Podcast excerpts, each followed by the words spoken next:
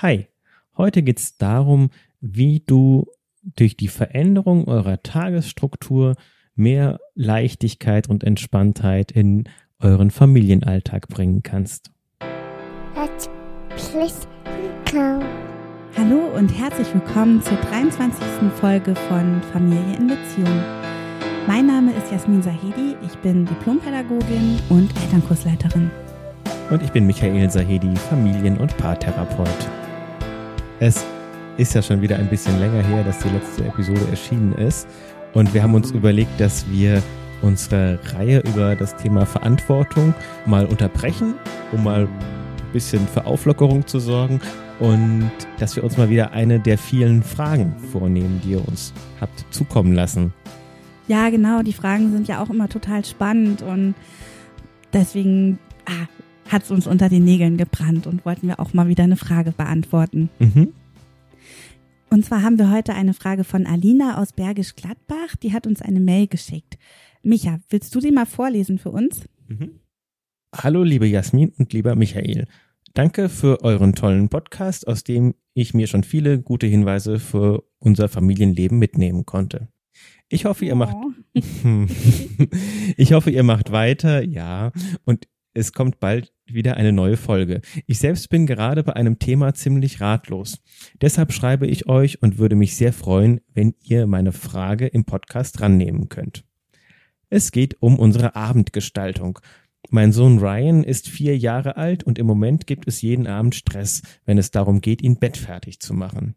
Umziehen, Zähne putzen, dann vorlesen und schlafen. Jeder einzelne dieser Schritte zieht sich ewig lang hin, weil Ryan keine Lust hat und oder immer wieder ein weiteres Spiel unbedingt spielen muss, ein weiteres Buch unbedingt mit seinem Papa lesen muss und so weiter. Durch das Gequengel und Gezeter verlieren wir Zeit, in der wir eigentlich etwas Schönes machen könnten. Und ich fühle mich immer gestresster, wenn ich auf die Uhr schaue und sehe, dass es schon spät ist und Ryan noch immer nicht angezogen ist und keine Zähne geputzt hat. Am Ende ist es oft so, dass Ryan total übermüdet ist und das Anziehen und Zähneputzen nur noch unter Geschrei irgendwie bewältigt werden muss. Diese Situation ist sehr anstrengend für uns alle und belastet mich sehr. Habt ihr eine Idee, wie ich diesen Kreislauf durchbrechen könnte? Ich würde mich riesig über eine Antwort freuen. Ja, vielen lieben Dank, Alina, für deine Frage ja, es rührt uns sehr, dass du unseren Podcast so gern hörst und uns auch deine Sorgen anvertrauen willst. Mhm. Ja, ich denke, wir werden dir gerne eine Antwort geben. Wie immer würde ich gerne dazu sagen, nimm dir das aus unserer Antwort raus, was für dich passend ist mhm. und lass das andere eben links liegen. Mhm. Ich finde das ein schönes Thema, weil wir selbst immer wieder die Erfahrung gemacht haben, wie viel sich zum Guten verändern kann, wenn man sich mal die eigene Tagesstruktur anschaut und den eigenen Bedürfnissen anpasst. Ich glaube, heute können wir nicht nur als ExpertInnen, sondern auch als Eltern sprechen zu als dem Betroffene. Thema. Als Betroffene. als Betroffene. mhm. Wir könnten jetzt in der Antwort auf deine Frage auf ganz unterschiedliche Themen eingehen zum Beispiel auf die Bindungspyramide auch und das Bindungssystem, auf Übergänge, auf Kooperation, auf Kommunikation. Zu vielen davon haben wir ja auch schon in anderen Podcast-Episoden was gesagt. Heute wollen wir uns mal ganz auf euer Abendritual konzentrieren. Du sagst ja auch am Ende, Alina, wie ich diesen Kreislauf durchbrechen kann. Also ein Kreislauf, der sich immer wieder wiederholt. Mhm. Das heißt, es hat einen gewissen rituellen Charakter sozusagen angenommen. Ihr habt einen bestimmten Ablauf, der sich jeden Abend wiederholt. Mhm. Und es geht eben darum, diesen Ablauf, dieses Ritual zu durchbrechen, würde ich sagen. Was meinst du dazu, Micha? Oder zumindest mal zu hinterfragen und zu gucken, ob es Alternativen gibt. Genau. Ja, ich finde das Thema auch nochmal ein schönes Beispiel dafür, dass Reden auch nicht alles ist. Also wie wir als Familie miteinander sprechen oder wie wir als Erwachsene mit Kindern sprechen, spielt eine große Rolle. Und gleichzeitig sind jetzt Rituale und Strukturen auch nochmal ein schönes Beispiel dafür, dass es noch ganz viele andere Stellschrauben gibt für das Miteinander. Ja, wobei, also wenn wir uns die Definition von Ritualen anschauen, sind die ja auch quasi geregelte Kommunikationsabläufe. Also es ist mhm. eigentlich auch eine Form des Redens, aber vielleicht ohne Reden. Also etwas, wo dadurch, dass, ja, also dadurch, dass es sich immer wiederholt, quasi das Reden dann irgendwann wegfällt, so oder wegfallen sollte, weil es sich einfach immer wiederholt und wir da ah. nicht jedes Mal wieder neu drüber reden müssen. Okay. Mhm. So, ne?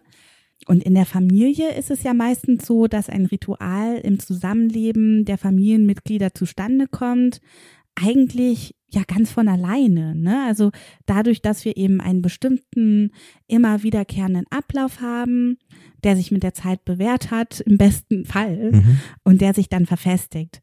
Und so würde dann etwas, was wir gar nicht unbedingt bewusst gestaltet haben, dann einen rituellen Charakter bekommen. Mhm. Also ich fand das, als ich mich mit dem Thema beschäftigt habe, auch ganz lustig, weil ich weiß noch nach Tommys Geburt, da habe ich immer, man hört ja immer so, ja, und man braucht ein Einschlafritual und ein Abendritual mhm. und so.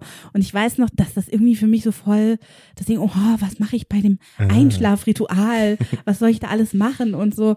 Und irgendwann habe ich mir gemerkt, na ja, also für Tommy war eigentlich alles, was ich einfach bevor er schlief, was ich da regelmäßig gemacht habe, war für ihn dann das Ritual. Also, ja, wo ich ja. dann irgendwie gemerkt habe, immer schon, wenn ich ihm die Zähne damals noch mit so einem kleinen Tüchlein abgewischt habe, dass er dann wirklich schon müde wurde, weil dann irgendwie klar war, okay, äh, jetzt geht's gleich zum Schlafen. Mhm, mh. Also es wurde dann quasi automatisch das Ritual. Also Rituale müssen halt kein Hexenwerk sein, sondern entstehen eigentlich von allein. Ja, und für Kinder haben sie nochmal eine besondere Bedeutung weil Kinder ja bis zum Schulalter eigentlich nicht in der Lage sind, sich Zeit, so wie wir, als so eine fortschreitende Linie vorzustellen. Mhm. Also jetzt sowas wie so eine Einteilung in Stunden und Minuten ist für Kinder ja einfach völlig abstrakt und aus, außerhalb ihrer Vorstellungswelt. Und deswegen bekommen nochmal diese Rituale eine besondere Bedeutung, weil sie quasi eine Struktur geben. Also auch diese ganz kleinen Kinder, man sagt so spätestens ab einem halben Jahr, die haben ja schon Scripts, nennt man das dann. So eine Idee davon, wenn A, dann B, mhm, ja. wenn das passiert, dann kommt das. Und wahrscheinlich die noch kleineren haben das auf einer unbewussten Ebene mhm. irgendwie auch schon. Ja. Wie du, wie du sagst, der Tommy, also der, der Körper weiß dann schon sozusagen. Genau, ja. Mhm. Ja, genau. Also ich meine, der Ryan, der kann ja noch nicht auf die Uhr schauen und sehen, oh, jetzt ist es aber schon ganz schön spät und wenn ich jetzt dies und das nicht mache, dann werde ich später wahrscheinlich ziemlich müde sein. Also ich meine, ich kenne das zum Beispiel von mir, dass ich dann irgendwann halt abends auf die Uhr gucke und vielleicht fühle ich noch nicht so die Müdigkeit, aber ich gucke auf die Uhr und ich weiß, okay, wenn ich jetzt nicht langsam mich mal gehen Bett irgendwie bereit mache, dann wird das später umso schwieriger sein. Ne? Mhm. Aber das können ja Kinder in dem Alter noch gar nicht. Nee, nee genau. Und ich glaube, sie sind auch nochmal besonders angewiesen auf diesen, diesen Halt, den ja. Äh, solche Rituale und immer wiederkehrenden Abfolgen ihnen geben, weil ja die Welt insgesamt viel unübersichtlicher ist mhm. für Kinder. Ja, also das heißt, eigentlich sind Rituale schon was, was Gutes und was Sinnvolles, mhm. weil sie dem Kind Orientierung bieten. Wenn man sich bewusst gestaltet, sozusagen. Genau. Wenn ich jetzt mal das Positive hervorheben würde, dann mhm. würden sie Orientierung bieten, Sicherheit, wenn alles gut läuft, dann müssen bestimmte Tätigkeiten eben nicht immer neu ausdiskutiert werden oder neu zeitlich eingetaktet werden, sondern alle wissen irgendwie, was zu tun ist und sie können dann eben die Erwachsenen auch entlasten, weil die auch nicht immer neu entscheiden müssen. Ja, ein Ritual kann auch einen bestimmten Raum für etwas eröffnen. Also wenn ich zum Beispiel mir vornehme, jede Woche ein neues Buch zu lesen oder wenn äh, wir haben ja jetzt zum Beispiel für uns das Ritual, dass wir einmal im Monat einen schönen großen Familienausflug machen. Mhm. Das ist dann irgendwie so ein Ritual, das einen Raum dafür überhaupt eröffnet, weil sonst würden wir das wahrscheinlich im Alltag einfach verlieren, so. Ja, es gibt so Dinge, wenn man sie nicht regelmäßig macht, macht man sie gar nicht. Ja, genau, genau. Und Rituale ermöglichen uns, dass wir eben nicht immer über die Dinge nachdenken müssen Und damit setzen sie eben Energien für anderes frei. Im Idealfall. Mhm. Und was ja eigentlich auch gut ist, ist, dass in einem Ritual jedes Familienmitglied oder jedes Mitglied, das an diesem Ritual, jede Person, die an diesem Ritual teilnimmt, ihre Rolle kennt und dann eben auch seinen oder ihren Teil zum Funktionieren der Gemeinschaft beitragen kann. Mhm. Wenn das mit dem Ritual so alles klappt. Ja. ja, also und bei euch, Alina, ist es jetzt leider so, dass quasi die positiven Aspekte von eurem Abendritual nicht zum Tragen kommen. Oder dass sich dann auch schon negative Rituale verselbstständigt ja. haben. Ja, oder ich meine, wenn Kinder dann schon etwas größer sind und das Ritual schon sehr gut durchschauen, dann kann es eben auch sein, dass sie, wenn sie entweder zu müde sind, die Kooperationsbereitschaft aufgebraucht ist, oder wenn sie halt einfach noch keine Lust haben zu schlafen, weil es noch so viel zu erleben gibt, dann das Ritual sozusagen boykottieren. Und dass wir auf einer unbewussten Ebene auch schon meinen ja. zu wissen, okay, jetzt kommt gleich das große Theater und dann sind wir angespannt und dann spürt das Kind das. Genau, ja. Hm. Genau, also man kann eigentlich sagen, dass ja, während all das wahr ist, das Positive, was wir vorhin zu Ritualen gesagt haben, kann es schon auch sinnvoll sein, Rituale in der Familie mal nochmal anzuschauen bei dir oder bei euch, Alina, scheint sich ja das Abendritual in einen richtigen Spießrutenlauf verwandelt zu haben, mhm. wo ihr alle nur noch irgendwie so äh, an unterschiedlichen Strängen zieht und wir waren da auch schon. Ja, wir waren da auch schon. Deswegen kann man sich dann schon manchmal fragen, so erfüllen unsere Rituale das, wie wir die Dinge machen, eigentlich tatsächlich ihre Funktion? Oder sollten wir nochmal nachjustieren und die Rituale besser auf unsere Persönlichkeiten und Bedürfnisse abstimmen? Mhm. Und leider, wie wir jetzt ja bei dir, Alina, sehen können, da bist du ja nur ein Beispiel. Also ich denke, du bist damit nicht allein. Ja, leider kommt es dann eben schon öfter mal vor, dass wir in Ritualen feststecken, die, wenn wir genauer hinschauen, eigentlich gar nicht mehr funktionieren oder auch nicht für alle Familienmitglieder passend sind. Ja, und was ja auch manchmal passieren kann, ist, dass wir Erwachsenen in unserer Gestaltung der Rituale zu viel vom Kind verlangen können. Ne? Hm. Also, wenn ich jetzt zum Beispiel mein Ritual habe, dass wir jeden Tag drei Stunden auf den Spielplatz gehen, aber das ist eigentlich meinem Kind viel zu viel, weil das dann irgendwann durchgefroren und hungrig und keine Ahnung was ist und einfach überspielt sozusagen ist, dann ähm, ja, brauche ich mich quasi nicht zu wundern, wenn es danach dann zu Geschrei und so weiter kommt. Da ist es auch manchmal noch gut zu schauen, das, was ich mir als Ritual vorstelle oder regelmäßig so mache, passt das überhaupt zu dem, was mein Kind leisten kann?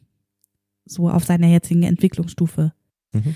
Zusammengefasst können wir jetzt für dich, Alina, glaube ich schon sagen, dass ihr an einem Punkt angekommen seid, also wo es gut sein könnte, euer Abendritual nochmal anzuschauen. Und da haben wir jetzt ein paar Fragen vorbereitet, mhm. Äh, die vielleicht ganz hilfreich sein könnten. Und zwar, ja, warum müssen eigentlich die jeweiligen Schritte, die ihr abends so unternehmt, genau in dieser Reihenfolge sein? Mhm.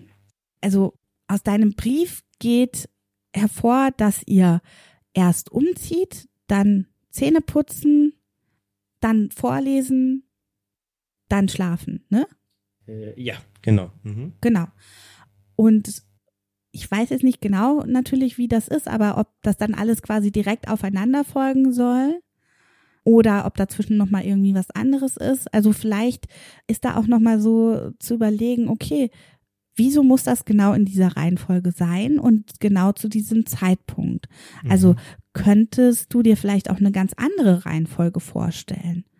Also wir selbst haben auch schon mehrmals unsere Tagesstruktur überdacht und wir waren schon mehrmals an einem Punkt, wo wir gesagt haben, okay, wir müssen irgendwas ändern, irgendwie läuft es ja immer schief, hakt es immer an, an der gleichen Stelle. Und bei uns ist es inzwischen so, dass wir sehr früh zu Abend essen, wie in einem Krankenhaus ein bisschen. Eigentlich, wir essen zu Nachmittag. Wir essen nicht zu Abend, wir essen zu Nachmittag. Also um vier. so ungefähr. Ja, ja meistens 16.30 16.30 Uhr. Und gleich danach ziehen wir Tommy schon die Nachtsachen an. Ja, also für Tommy ist es halt so, dass er dann wirklich auch schon nach dem gemeinsamen Essen, jetzt ob das am Nachmittag, ist dann eigentlich auch die Uhrzeit egal, ob das jetzt am Nachmittag ist oder am späteren Abend oder sonst wann, ist er schon so in diesem Modus, dass ja, er weiß, dann steht schon bald die Schlafenszeit an und ist schon so ein bisschen, dass er das halt hinauszögern will.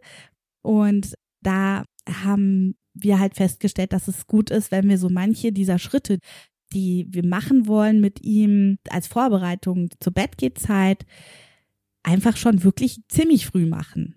Wirklich dann schon direkt nachdem wir eben gegessen haben, am Nachmittag ziehe ich mit ihm gemeinsam die neuen Kleider an.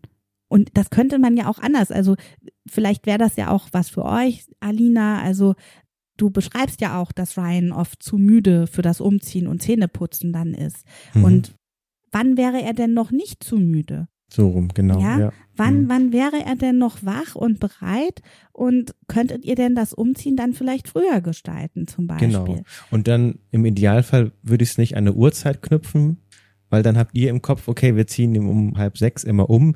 Das ist ja für ihn eben zu abstrakt. Also, dass ihr dann sagt, direkt, wenn wir vom Spielplatz zurückkommen. Genau. Genau. Also an welcher Stelle früher, also nochmal deutlich früher, könntet ihr diesen Punkt schon mal machen.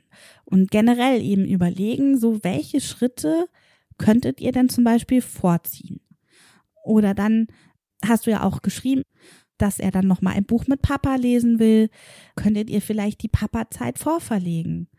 Mhm. Oder einige der Schritte, die du jetzt begleitest, könnte dann ja auch vielleicht der Papa begleiten. Also manchmal ist es, finde ich, dann schon auch ganz gut, gerade bei Kindern, die jetzt nicht mehr ganz so klein sind, dann vielleicht doch auch mal die Zuständigkeit zu wechseln, bewusst, einfach damit sich da auch nochmal dieses Eingefahrene vielleicht verändert. Ja, Alina, und wenn ihr euch dann hinsetzt und eure Tagesstruktur und euer Abendritual nochmal anschaut, dann überlegt bitte nicht nur, was braucht jetzt der Ryan, um irgendwie gut zur Ruhe zu kommen und den Übergang gut zu schaffen, sondern fragt euch auch, was brauchen wir denn eigentlich? Oder frag du dich auch, was brauchst du eigentlich?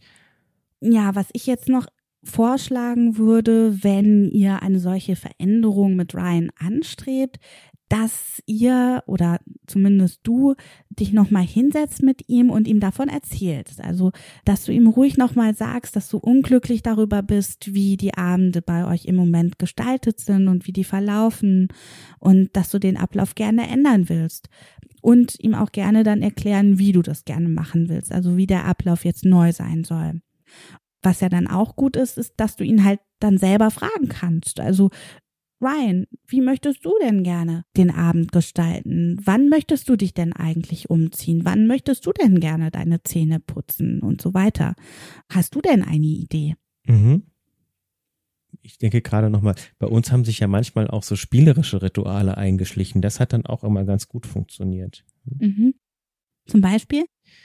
Wir hatten das zum Beispiel mal eine Zeit lang, dass ich dem Tommy immer auf dem Töpfchen abends, die letzte Geschichte musste immer der Papa vorlesen. Mhm.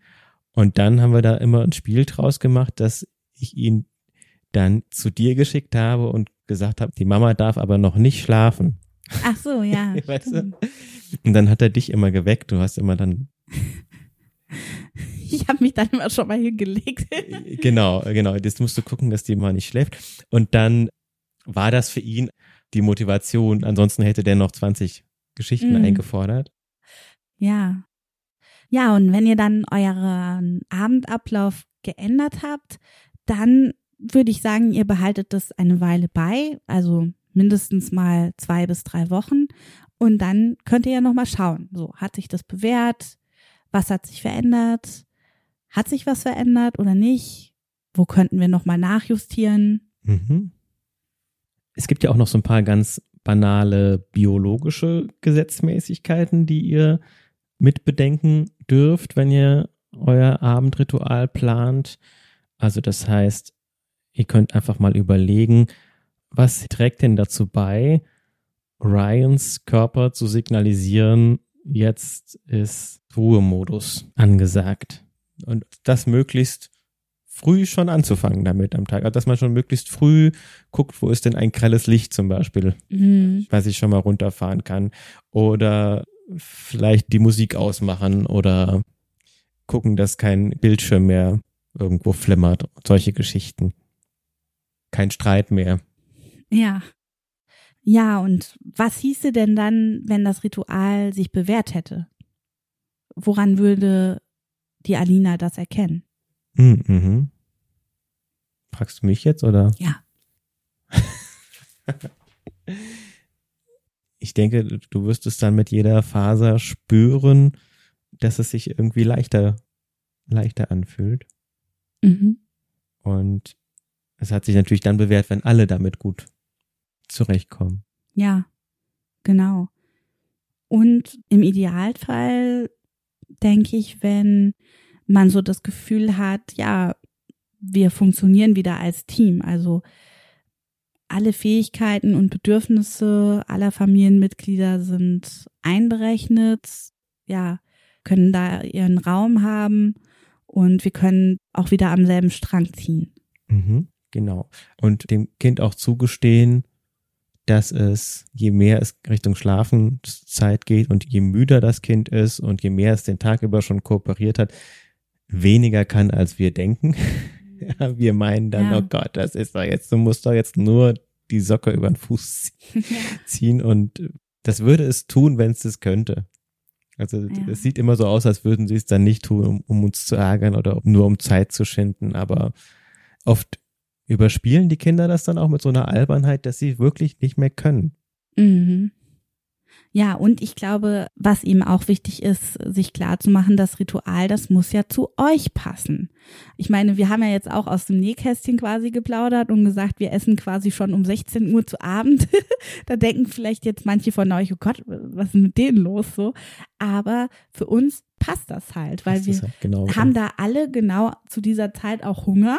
Ja, irgendwie ist das halt so, wir haben da Hunger und wieso sollen wir denn dann nicht da eine große Mahlzeit machen? Und wenn die Kita aufhört, also in der Kita wird ja auch, auch wie im Krankenhaus zu Mittag gegessen, meistens um zwölf. Ja, oder sogar schon vorher manchmal. Mhm. Für Tommy war das sowieso schon verknüpft nach dem Abendessen Schlafanzug und dann haben wir gesagt, okay, dann wird halt einfach viel früher zu Abend gegessen. Ja. Genau, also das muss dann eben zu euch selber passen. Und was irgendjemand anderes dazu sagen würde, ist irgendwie wurscht. Ihr müsst damit klarkommen. Es geht darum, dass es dir damit gut geht, dass du da auch entspannt den Ryan durch den Abend begleiten kannst, Alina, und nicht, dass sonst irgendjemand findet, dass das aber richtig oder falsch ist. Ja. Jedes Kind hat ja auch seine eigene, völlig eigene Zeit. Und wir Erwachsenen, wir sind ja oft so durchgetaktet aber die Kinder, die haben eher so ihren eigenen inneren Rhythmus. Und deswegen können wir jetzt auch nur sehr allgemein mhm. quasi darüber sprechen oder ein bisschen erzählen, wie es bei uns war, weil es wirklich in jeder Familie anders ist und auch anders sein darf. Und es darf auch sich nach ein paar Monaten herausstellen, okay, es funktioniert jetzt wieder nicht. Wir dürfen uns jetzt nochmal was Neues überlegen. Jetzt haben wir ganz viel über Struktur gesprochen. Mir ist nochmal wichtig zu sagen, es ist schön, mit Abstand als Erwachsene nochmal die Tagesstruktur anzuschauen und gleichzeitig ist es natürlich nichts, was man so eben am Reißbrett entwerfen kann, sondern in der Realität brauchst dann nochmal so eine Balance zwischen Struktur und Flexibilität. Es ist dir ja bestimmt auch klar, dass wenn ihr jetzt die neue Struktur mit dem Holzhammer durchsetzen würdet und den Ryan zum Beispiel ständig in seinem Spielfluss stören würdet und unterbrechen würdet, dass das dann nicht dazu beiträgt, dass er runterkommt. Also eine Struktur sollte nicht sein, dass das Kind irgendwie sich reingepresst fühlt, sondern etwas, was Halt gibt. Und dann ist es immer so ein Austarieren. An welcher Stelle bin mhm. ich denn mhm. jetzt mal flexibel und an welcher Stelle halte ich jetzt den Rahmen? Mhm. Ja. Ja, dann hoffen wir, Alina, dass wir hilfreich für dich sein konnten und dass du dir aus dieser Folge was mitnehmen kannst. Und dann würde ich sagen, kommen wir zur Zusammenfassung. Oder, Micha? Mhm. Ja, Rituale haben wir gesehen, entstehen meistens von selbst in der Familie. Sie können entlastend sein, sie können aber auch zur Belastung werden, wenn sie nicht zu den Bedürfnissen der einzelnen Familienmitglieder mehr passen. Und wir dürfen Rituale überdenken und wir dürfen sie auch ganz individuell neu anpassen, so wie es für uns am besten passt. Und gerade im Bereich der Tagesstruktur, da lauern oft wirklich leicht und bequem erreichbare Erfolge, wenn es darum geht, das Familienleben ein bisschen entspannter für alle zu gestalten. Ja, liebe Zuhörerinnen, lieber Zuhörer, falls du auch eine Frage an uns hast oder einen Kommentar, dann freuen wir uns natürlich sehr darüber. Und du kannst sie uns gerne übermitteln auf unserer Seite familienwerkstatt.online. Dort findest du unsere Kontaktdaten. Bis zum nächsten Mal. Tschüss. Tschüss. Cease